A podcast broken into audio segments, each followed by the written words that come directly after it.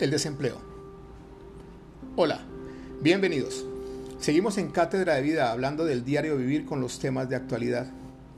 Esta semana he querido detenerme unos instantes en el desempleo ocasionado por esta pandemia que nos está afectando. En las últimas seis semanas, cerca de 25 millones de personas han solicitado un seguro de desempleo en Estados Unidos. En esta última han sido casi 4 millones los que están apostando para obtenerlo. Si bien el gobierno de este país está haciendo esfuerzos para ayudar, también es cierto que millones de personas no tienen acceso a estos beneficios, ni a un seguro de desempleo, ni auxilios adicionales que está entregando la administración. Ese otro gran grupo de personas está conformado por miles de ciudadanos que han optado por economías informales, creando pequeñas o medianas compañías que si bien han declarado 100 mil dólares o más al año, aún están muy lejos de tener una economía estable. Personas que usan los centros comerciales para obtener sus ingresos y que viven de los clientes del día a día. Los free market, por ejemplo. Los vendedores callejeros, los conductores de servicio público, de taxi y demás compañías dedicadas a esta labor. En fin. Y ni hablar de los millones de indocumentados que no tienen esperanza. Ahora bien, esta situación abarca al mundo entero. Gobiernos que no tienen los recursos o el manejo que se tiene en Estados Unidos deben seguir reaccionando ante este monstruoso reto. Millones de personas sufren hambrunas desde antes de esta pandemia y mientras en muchos lugares se desperdicia alimento y agua, en otros escasea.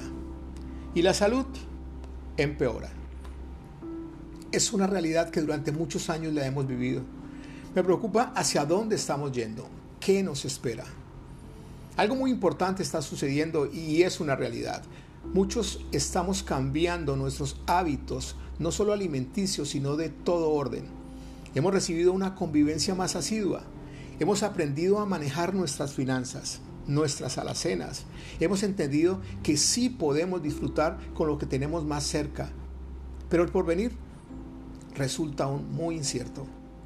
Se abrirán seguramente las puertas de los aeropuertos, con ciertas restricciones, claro está los centros comerciales, los hoteles, los restaurantes y lugares de entretenimiento, los casinos, los centros turísticos y demás. Inquieta saber cómo nos vamos a comportar de ahora en adelante. Si vamos a seguir, como dice el dicho, asando y comiendo. Es decir, todo lo que llega se gasta, porque tan solo unos pocos invierten y otro tanto ahorran.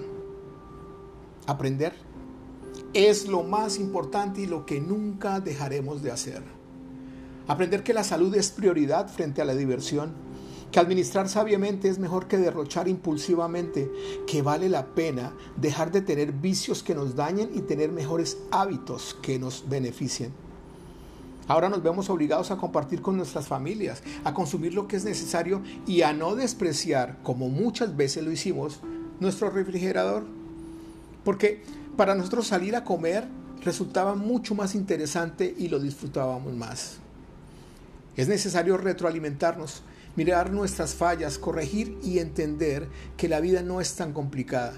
Es demasiado llevadera si tenemos objetivos, si aprendemos y ponemos en práctica la sabiduría adquirida. Ya vienen tiempos de cambio y eso no es eh, con cada pandemia, no, eso sucede cada día. Eso sucede cuando al despertar vemos que lo planificado para ese día cambió, pues llegó una tormenta inesperada, el carro se rompió o simplemente reconsideramos las decisiones que hemos tomado. La vida, hermosa escuela que nos enseña cada día que sabemos menos y aprendemos más. Hoy, gracias a esta situación que afrontamos, somos seres más empáticos, mejores administradores en muchos casos y disfrutamos más y mejor la convivencia. Gracias por escuchar, gracias por difundir, gracias por estar aquí.